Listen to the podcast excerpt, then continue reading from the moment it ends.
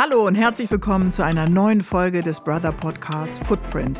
Ich bin Bärbel Schäfer und in diesem Podcast geht es um eines der wichtigsten Themen unserer Zeit, Nachhaltigkeit. Wie soll unsere Zukunft aussehen? Wie können wir sie aktiv mitgestalten und nachhaltiger mit unserer Umwelt umgehen? Ich spreche mit Menschen, die inspirieren, sich engagieren oder mit Expertinnen und Experten, die sich intensiv mit den Herausforderungen unserer Zeit und denen der kommenden Generation auseinandersetzen. Mein heutiger Gast ist Professor Dr. Volker Quaschning und wir sprechen heute über das Thema regenerative Energiesysteme. Jetzt viel Spaß mit Footprint und wenn ihr noch mehr über Nachhaltigkeitsinitiativen von Brother erfahren möchtet, schaut einfach auf brother.de/nachhaltigkeit vorbei. Professor Dr. Volker Quaschning ist Ingenieurwissenschaftler und Professor für regenerative Energiesysteme an der Hochschule für Technik und Wirtschaft in Berlin. Klimaverträgliche Energieversorgung ist Ihr Steckenpferd, Ihr Thema, das Sie auch auf vielen Wegen versuchen in die Gesellschaft ähm, zu bringen. Immer wieder das Thema natürlich Energie, Klimaschutz, Wege in eine nachhaltige Zukunft. Herzlich willkommen bei Footprint. Schön, dass Sie dabei sind. Ja, danke für die Einladung. Ja. Also, klimaverträgliche Energieversorgung geht uns alle an, oder? Haben es auch schon alle verstanden? Nee, verstanden haben es definitiv nicht alle. Also es geht uns alle an, spätestens jetzt, wo wir ja auch sehen, dass die Energiepreise in der Klima, äh, in der Ukraine-Krise auch einfach explodiert sind und wir also nicht nur ein Problem mit, dem Umwelt, mit der Umwelt und dem Klima haben, so dass auch mit den Kosten sollten wir versuchen, natürlich hier wirklich eine 180-Grad-Drehung zu machen. Wir haben die Klimakrise, da können wir vielleicht auch nochmal drüber reden, die ja wirklich dramatische Auswirkungen annimmt. Und natürlich müssen wir schauen, dass wir unabhängig werden, kein Öl, keine Kohle, kein Gas mehr importieren, mehr verbrauchen und alles mit erneuerbaren Energien machen. Wir sind derzeit bei 20 Prozent. Der Weg ist noch weit. Und mit dem jetzigen Tempo brauchen wir noch 100 Jahre. Ja. Genau, mit dem jetzigen Tempo erleben wir beide das, äh, glaube ich, nicht mehr, wenn Sie sagen noch 100 Jahre. Was versteht man denn eigentlich unter erneuerbare Energien? Na, erneuerbare Energien sind die Energien, die in, sag ich mal, Zeiträumen, die menschliche Horizonte überschreiten, ja, unerschöpflich sind. Also die Sonne ist natürlich auch irgendwo, es wird immer gesagt, es gibt keine erneuerbaren Energien. Die Sonne ist ja in, in drei, vier, fünf Milliarden Jahren auch irgendwann mal erloschen, aber das ist uns, glaube ich, als Menschheit relativ egal.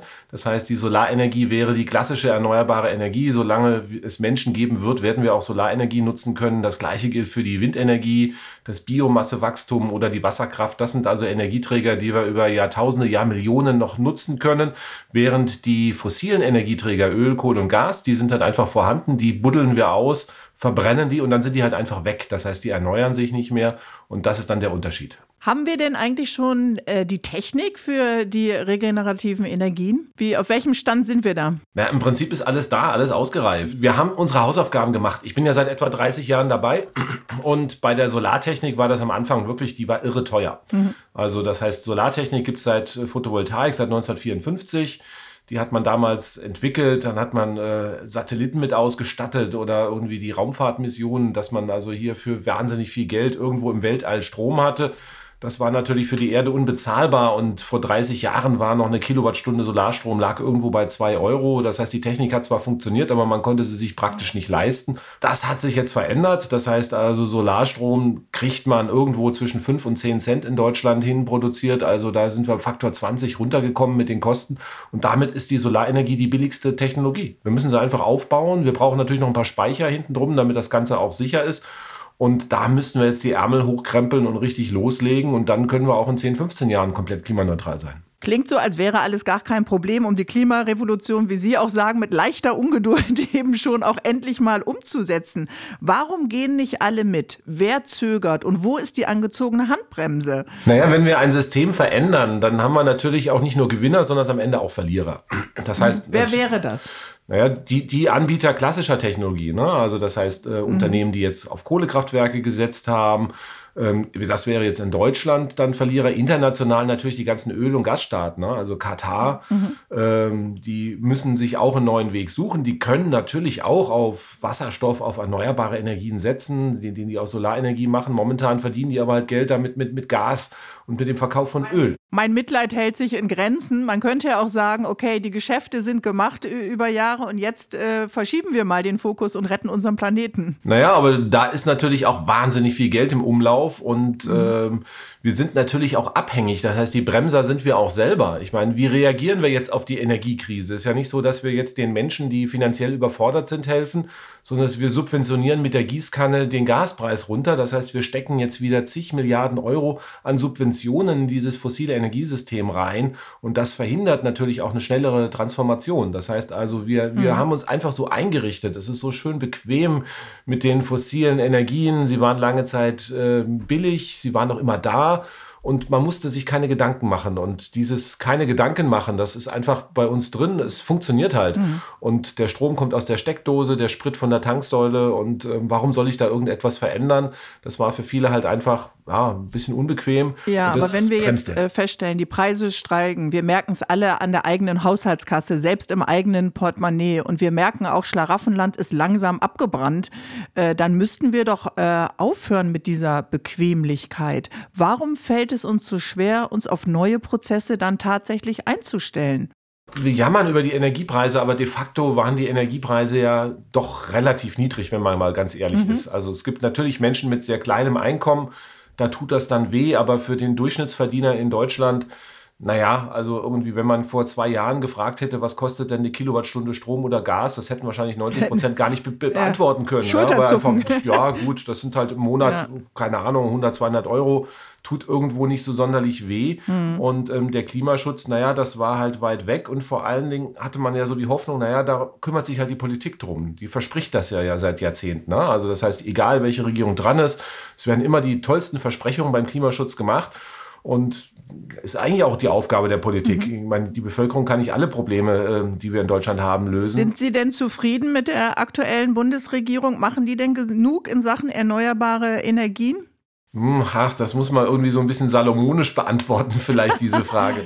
Bei uns also, können äh, Sie Klartext reden, Professor. Genau, im, im, Vergleich zur letzten Regierung hat sich viel verbessert. Mhm. Also ich sag mal, aber wir sind halt vom extrem niedrigen Niveau gestartet.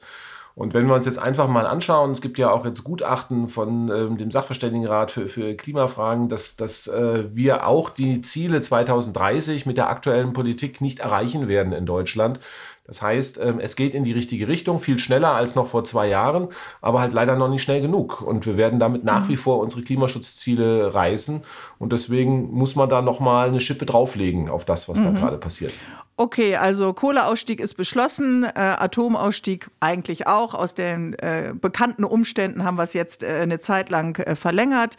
Der Wirtschaftsminister war in Katar. Äh, das Flüssiggas äh, kommt 2044 und trotzdem sagen sie ja, uns läuft die Zeit einfach davon. Also dieser Zeitfaktor wird ja immer wieder tatsächlich genannt. Von welchem Zeitfenster sprechen Sie denn? Naja, wir haben ja in diesem Sommer gesehen, wie dramatisch eigentlich auch schon die Klimakrise ist, wie sie wütet in, in Deutschland, in Europa. Wir haben diese Dürre-Ereignisse gehabt, wo, wo wir eigentlich uns nur noch die Augen reimen, wie die Flüsse aussehen. Wir sehen der, der Wald, der in Deutschland mittlerweile kollabiert und zusammenbricht. Wir haben hier Rekordtemperaturen. Und wir haben jetzt schon eine Erwärmung von 1,2 Grad erreicht. Und die Klimaforscherinnen und Klimaforscher sagen, naja, so mehr als anderthalb bis zwei Grad kann man eigentlich nicht verantworten, weil dann wird das System auf der Erde mhm. in Zustände kippen, die wir einfach nicht mehr kontrollieren können. Das heißt, uns entgleitet dann die Kontrolle über die Veränderungen im Klimabereich. Und ähm, mit, weltweit laufen wir derzeit auf einer Wärmung von drei bis vier Grad hinzu. Und mhm. auch Deutschland ist da ein bisschen besser unterwegs, aber immer noch nicht in dem Bereich. Und wenn wir wirklich in diesem Zeitfenster, also in diesem Temperaturbereich bleiben wollen, 1,5 bis 2 Grad, dann müsste Deutschland, naja, in 15, 15 Jahren klimaneutral werden. Also das heißt, mhm. das ist das Zeitfenster, was uns noch bleibt. Der Rest der Welt müsste natürlich auch mitmachen, aber wir müssen natürlich als Vorzeigeland oder als selbstgefühlter Klimaweltmeister natürlich auch erstmal in Vorleistung gehen und mhm. 10 bis 15 Jahre, das ist momentan nicht in dem, was die Regierung gerne möchte.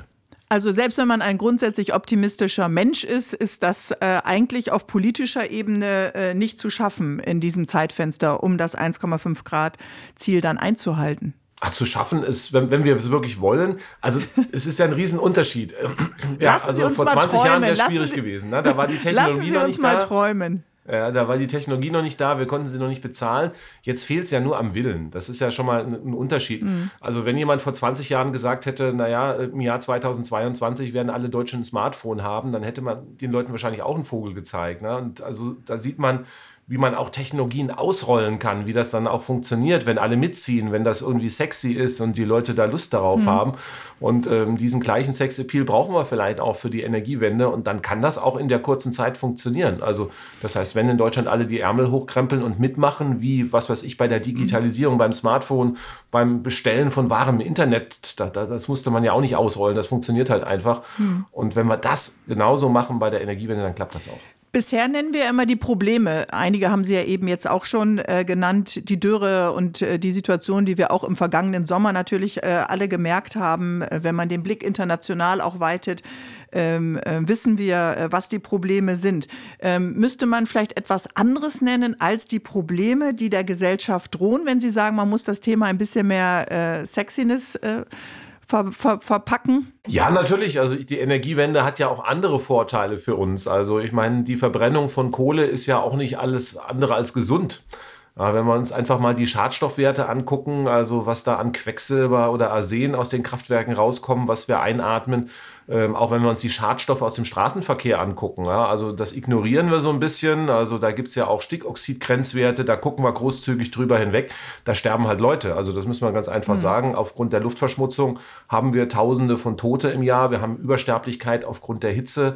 Ähm, wir haben das Waldsterben, was ja auch nicht schön ist. Und ähm, wenn wir einfach diese neuen Technologien einsetzen, dann können wir diese Sachen stoppen und die Energieversorgung wird sauberer. Und wenn wir uns den Verkehr zum Beispiel angucken, ich meine, so eine Stadt ist doch ja auch nicht lebenswert. Also wer würde denn sich in Straßencafé an eine, sechsspurige Straße setzen? Das ist ja sowohl von den Abgasen als auch vom Lärm irgendwie kein, kein Zuckerschlecken.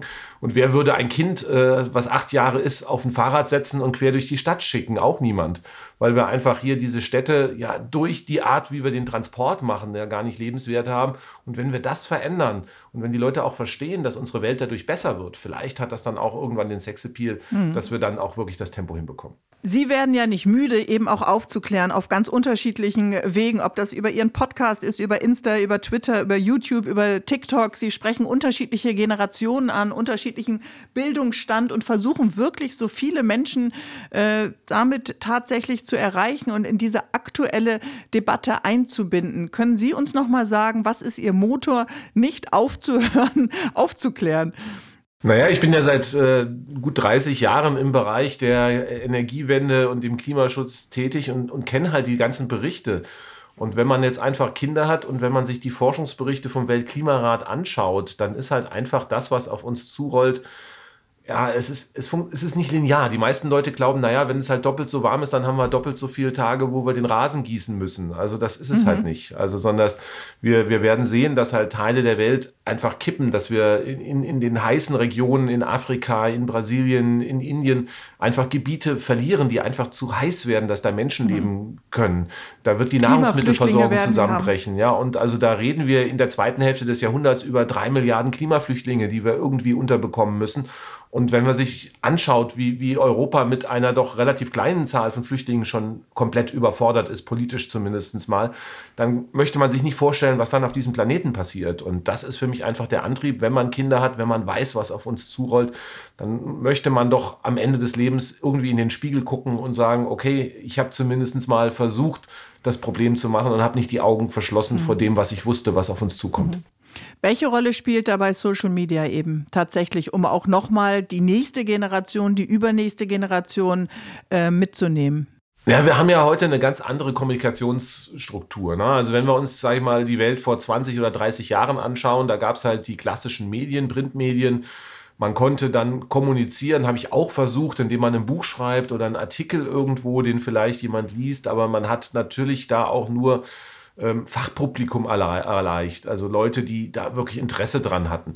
Nun hat man über die Social Medias halt einfach auch die Möglichkeit, ähm, eine ganz andere Zielgruppe zu erreichen, viel breiter und das ist natürlich ähm, ein Vorteil. Was heißt also, ich erreiche jetzt heute, wo ich früher mal einen Artikel geschrieben habe, wo dann ein paar hundert Leute den sich angeguckt haben. Wenn ich jetzt ein YouTube-Video mache, dann gucken das sich da auch vielleicht mal 100.000 Menschen an. Und man hat dann natürlich schon einen anderen Hebel, erreicht noch nicht aus, aber es ist natürlich eine ganz andere Chance und natürlich auch wirklich eine Chance, das Tempo für den Klimaschutz hinzubekommen, außerhalb das, dessen, dass wir darauf hoffen, dass die Regierung alles nur macht. Mhm. Wir haben es selber in der Hand und das ist natürlich schön dabei.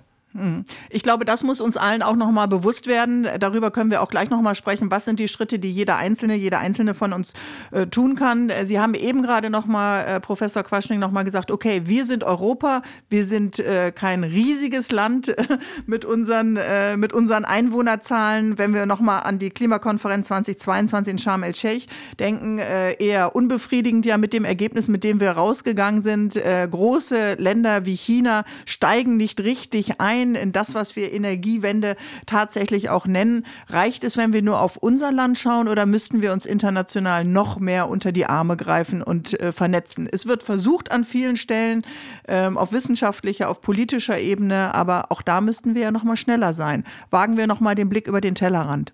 Naja, also China wird, glaube ich, immer auch als Ausrede verwendet, dass wir so, na, das kleine Deutschland kann ja nichts tun, weil das große China ja noch, noch viel schlimmer ist. Also man mhm. findet immer irgendjemand, der schlimmer ist als man selber. Und ähm, wenn ich jetzt Das lassen Sie nicht gelten. Das lasse ich insofern nicht gelten, weil wenn man differenziert reinschaut, ist, ist, äh, gibt es bei, bei China auch ähm, ja, Licht und Schatten. Das heißt also, natürlich ähm, hat China ein, ein, enormes Wirtschaftswachstum. Da wird auch viel im Bereich der Kohleverstromung gemacht und auch die Kohle noch weiter ausgebaut. Gleichzeitig ist China das Land mit dem größten Zubau von Solar- und Windenergie und zwar mit Abstand. Mhm. Das heißt, in China wurden im letzten Jahr oder in diesem Jahr werden in China mehr Solaranlagen wahrscheinlich gebaut werden, als Deutschland in den letzten 20 Jahren zusammen gemacht hat. Innerhalb von einem Jahr, schnick, dann sind die da. Das ist ein anderes System. Da geht das natürlich auch mhm. leichter. Also da muss man jetzt nicht irgendwie zehn Jahre planen, um einen Windpark zu machen. Die werden halt einfach Gut. gebaut. Hat was aber natürlich eine Chance Gründe. auch ist. Ja. Mhm. Aber das heißt, in erneuerbare Energie nicht nur ein Privileg und Luxus für exklusive und für reiche äh, Länder, exklusiv und für reiche Länder? Nein, weil die erneuerbaren Energien ja preiswert geworden sind. Also wir sehen ja sogar, dass in den Vereinigten Arabischen Emirate äh, dort, dort Solaranlagen gebaut werden. Nicht, weil die jetzt unbedingt das Klima schützen wollen. Ich glaube, das ist in der Kultur vielleicht nicht so stark verankert. Es ist einfach preiswert. Das heißt also, man kann halt mit Solaranlagen selbst in den Ölförderländern mittlerweile Energie preiswerter erzeugen als mit dem eigenen billigen Öl. Und dann wird das halt einfach gemacht. Die Menschen sind halt einfach gucken aufs Geld und ähm, das ist auch, glaube ich, für mich die große Hoffnung, dass wir einfach so sehen, also nicht, weil die Menschen jetzt alle schlau werden und wir international sagen, oh, wir machen jetzt einfach überall Klimaschutz, weil es ja so mhm. sinnvoll wäre, sondern weil die Leute einfach sagen, naja gut, wenn, wenn halt die Solaranlage billiger ist als das Kohlekraftwerk ist, dann, dann baue ich sie halt. Okay, also dann sind wir doch wieder beim Preis. Und äh, das heißt natürlich, äh, da ist vielleicht auch eine Schraube, an der wir drehen können. Wenn wir äh, bei Ihnen auf Social Media gucken, dann erklären Sie all die Dinge, die aktuell vielleicht gerade auf dem Markt sind. Das sind äh, Erkenntnisse natürlich, auch bürgernah äh, dann auch mit erklärt. Aber äh, als Professor für Ingenieurwissenschaften und für regenerative Energiesysteme, womit beschäftigen Sie sich denn gerade? Ihr Blick muss ja forschend schon viel weiter nach vorne sein als das, äh, was Sie uns vielleicht vielleicht vermitteln können. Wo sind Sie aktuell gerade wissenschaftlich? Als, als Hochschullehrer hat man ja immer so zwei Sachen. Erstmal machen wir natürlich die Lehre. Wir haben einen Studiengang zu mhm. erneuerbaren Energien. Da versuchen wir erstmal das Fachkräfteproblem zu lösen, was uns momentan wirklich große Sorgen macht, weil wir einfach weder in Handwerk noch bei den Ingenieurswissenschaften ausreichend Nachwuchs haben, um die Energiewende überhaupt stemmen zu können. Das heißt, wenn die Regierung jetzt irgendwie sagt, komm, Schnick, wir machen mal fünfmal so viel, was wir eigentlich bräuchten, dann müssten wir jetzt mhm. leider sagen, wer soll es tun? Hätten wir gar nicht das Personal. Also 20 Sekunden für Recruiting. Genau, also alle, die irgendwas für die Welt retten wollen, die sollten in den Ausbau erneuerbarer Energien gehen, weil da wird dringend Personal gebraucht. Also das ist die eine Lücke, die wir natürlich auf der Ausbildungsseite versuchen zu schließen. Dann haben wir natürlich als Hochschullehrer auch immer einen Forschungsbereich. Ich habe da auch ein sehr spannendes Forschungsteam, was sich so um Solarspeichersysteme, das ist also ein Punkt, kümmert. Also das heißt, wir brauchen ja neben den Solaranlagen auch Speicher und die kann man verbessern, optimieren, in die Häuser reinbringen. Das ist also ein, ein Punkt, den wir hier begleiten. Und wir schauen uns natürlich dann auch so Ausbauszenarien an. Also das heißt, was mhm. müssten wir eigentlich zubauen an Solar- und Windenergie, damit das Ganze mit dem Klimaschutz auch noch funktioniert, dass man einfach mal so ein paar Leitplanken, ein paar Eckwerte hat, die man in die Diskussion einspeisen kann. Auch das entwickeln wir bei uns in der Hochschule. Angenommen, Sie hätten jetzt äh, freie Hand, es gäbe keine Regularien, es gäbe niemanden, der gegen Windparks wäre und keine gesellschaftspolitischen Diskussionen. Welche Änderungen würden Sie sich wünschen? Was wäre das, was am ehesten äh, auf Ihrer Liste brennt und als erstes erledigt werden müsste? Für die Zukunft? Naja, also wenn wir in acht Monaten ein LNG, also ein Flüssiggasterminal bauen können, dann muss man doch auch in acht Monaten mhm. einen Windpark hinbekommen. Also ähm, das dauert nach wie vor noch drei, fünf, sieben Jahre in Deutschland. Also manchmal. Warum dauert das so lange? Naja, wir haben sehr unterkomplizierte Genehmigungsverfahren. Erstmal müssen die Flächen bereitgestellt werden, da müssen irgendwelche Flächennutzungspläne hm, verändert werden und bis da die Gemeinden sich irgendwie ausgemehrt haben, können da schon mal zwei, drei Jahre im Land verschwunden sein. Alleine zu wissen, wo der denn hin soll. Dann muss ich ein Jahr lang Vögel zählen und gucken, ob da nicht doch irgendwo eine, eine geschützte Kröte auftaucht, die man irgendwie retten muss. Und ähm, dann muss man das Genehmigungsverfahren machen. Da sind auch die ähm, Ämter hoffnungslos ähm, über, überfordert. Also für so einen Windpark muss man ja mittlerweile irgendwie 30, 40 Aktenordner an Genehmigungsunterlagen eingehen. Also alleine das, da kommt ein ganzer LKW voll Papier, damit ich also diesen, diesen äh, Windpark genehmigt bekomme. Das müssen wir natürlich entsprechend einfacher machen. Und das Bürokratiemonster steht nach wie vor im Raum. Also das ist der Grund, warum der Ausbau erneuerbarer Energien so langsam ist, warum wir uns selber so hemmen. Ja, das ist ja keine Giftmüllfabrik, die wir da bauen. Das, ich meine, das ist eine Windkraftanlage. Natürlich hat die Nachteile, aber auch jedes Einfamilienhaus, was ich errichte, äh, da hat irgendwie einen Eingriff auf die Natur, die mhm. da entsprechend ist. Und da müssen wir, glaube ich, mal so ein bisschen die Kirche im Dorf lassen. Ich glaube, man hat einfach diese Hürden auch aufgebaut, weil viele so not in my backyard, ne? also Windkraft irgendwie, also worum geht es im Endeffekt? Man sieht sie halt. Ne? Und irgendwie viele sagen, ich möchte halt mhm. halt keine Windkraftanlage sehen. Und dann ist natürlich schön, wenn ich irgendeinen Vogel finde, einen Rotmilan, wo ich vor zwei Jahren gar nicht wusste, wie der aussieht und äh, der halt diese Windkraftanlage verhindern kann. Und genau diese Verhinderungspolitik sehen wir halt in vielen Bereichen. Davon müssen wir uns aber trennen. Wer was verhindert, der muss halt irgendwas anderes. Keine Ahnung. Wer, wer einen Windpark nicht will, der soll halt einen Spaten in die Hand nehmen und Braunkohle ausstechen oder sowas als, als Gegenleistung. Weil natürlich alles, was ich jetzt verhindere, hat ja auch eine Auswirkung. Ja? Also das müssen wir den Menschen auch klar machen. Und vielleicht wird es dann auch da ein bisschen besser. Hm. Also nach wie vor ist Kommunikation immer wieder dann auch äh, die Brücke, um Menschen mitzunehmen und Menschen mit zu überzeugen. Und gleichzeitig wissen wir ja, oft sind Meinungen sehr, sehr festgefahren. Jeder sitzt in seiner Bubble fest und äh, dann ist es schwer für das große gemeinsame Wir. Und wir brauchen ja diese Wir-Anstrengung jetzt, um etwas zu verändern. Wie wollen Sie äh, äh Gegner, bleiben wir bei dem Beispiel mit den Windkraftanlagen, da mitnehmen? Naja, wir haben schon eine Veränderung im Mindset jetzt in diesem Jahr gesehen. Also ähm, ich, wenn ich jetzt auch mit Windkraftfirmen rede, die waren so im letzten Jahr, naja, wenn man, wenn man da erzählt hat, ich arbeite in einer Windkraftfirma, dann haben immer alle so die Nase gerümpft, ach ja, du bist der, der Vogelschredderbauer. Also das waren immer, immer die Punkte. Heute wird gesagt, naja, ist ja wichtig, was du machst, weil ähm, wir werden unabhängig von dem Gas. Und ich glaube, Wahrscheinlich brauchten wir erst diese Energiekrise, damit wir verstehen, wie wichtig das Ganze ist, dass mhm. natürlich, wenn wir Windkraft nicht bauen, dass wir natürlich dann was anderes brauchen, zum Beispiel Gas aus Russland. Und ähm, das haben viele Menschen einfach nicht verstanden. Die Energie kommt einfach aus der Steckdose. Es ist halt einfach, wie wir vorhin schon gesagt haben, so schön bequem gewesen. Und das löst sich jetzt ein bisschen auf und das bringt auch Verständnis. Ich denke, der Mensch muss, braucht wahrscheinlich erst Krisen und Schmerzen, bevor er schlau wird. Und die haben wir jetzt. Und Deswegen habe ich die große Hoffnung, dass wir auch aus dieser aktuellen Krise auch wirklich schlau werden. Wir sind fast am Ende mit unserem Podcast Footprint. Sind Sie noch bereit für eine schnelle Fragerunde? Aber gerne. Ich weiß, Sie werden das schaffen. Das Adrenalin-Level ist richtig hoch, aber Sie sind bereit. Ich freue mich, lieber äh, Professor Quaschning. Also, schnelle Fragerunde. Welche drei Maßnahmen, die man im Alltag schnell umsetzen kann, würden Sie nennen? Schnell umsetzen. Also, nicht mehr in Urlaub fliegen. Fleischkonsum reduzieren. Das mhm. sind also Punkte, die kann eigentlich jeder machen. Ansonsten äh, kommt es darauf an, wie man wohnt. Also grünen Stromanbieter nehmen, versuchen eine Solaranlage zu bauen, das Auto weg, Verbrenner, Dieselauto weg, möglichst öffentlich fahren oder mit dem Elektroauto. Also es gibt viele Möglichkeiten, die man umsetzen kann. Und das Beste, was man machen kann, ganz schnell noch, es gibt vom Umweltbundesamt einen sehr schönen Rechner, der heißt dann CO2-Rechner. Wenn man das googelt, Umweltbundesamt, UBA, CO2-Rechner, kann man einfach mal selber ausrechnen und sehen, wo die großen Brocken sind, wo man ran muss. Und das gibt einem dann ein ganz gutes Gefühl, wo man handeln muss. Genau, das kann sehr erschreckend sein, wenn man dann das Ergebnis, nachdem man alles eingegeben hat, sieht, aber auch sehr heilsam, um dann vielleicht eben den Schalter am Kopf umzulegen und schneller zu handeln. Sind wir noch fünf vor zwölf? Ist das Glas noch halb leer oder ist es schon viel dramatischer? Naja, fünf Sekunden vor zwölf würde ich einfach mal sagen. Also äh, wir haben vielleicht noch fünf Jahre Zeit, jetzt wirklich das, das Ruder rumzureißen. Ansonsten rutschen wir in diese, diese Überhitzungssysteme rein und dann werden wir einfach irgendwann mehr Geld ausgeben müssen, um die Krisen zu beherrschen, mhm. äh, statt sie zu bekämpfen. Also das heißt, wir müssen wirklich jetzt handeln. Wir können nicht noch mal fünf Jahre warten. Wir haben Inflation, wir haben die Energiekrise. Sie haben es gerade auch genannt. Wir haben den Krieg hier in Europa. Äh, was braucht es noch, äh, damit wir auch erkennen, ähm, Nachhaltigkeit ist wichtig? Na, ich glaube schon, dass die Erkenntnis jetzt da ist. Also jetzt braucht es, glaube ich, gar nicht mehr die Erkenntnis, jetzt brauchen wir den Ärmel hochkrempeln. Nicht? Also wir müssen einfach machen. Und wir sollten, wenn die Preise vielleicht in zwei Jahren wieder runtergehen, nicht wieder in den alten Trott verfallen, sagen, na, mhm. die Krise ist jetzt vorbei, sondern dass wir sollten das jetzt einfach durchziehen. Natürlich dauert es ein bisschen, bis man sich entschieden hat, aber einfach jetzt, jetzt die Sachen anpacken und dann auch gucken, dass wir mhm. sie durchziehen. Und wenn wir das schaffen, dann sind wir in zwei Jahren viel, viel weiter. Ihre drei Top-Nachhaltigkeitsziele bis 2030, die wir auf jeden Fall erreichen sollten?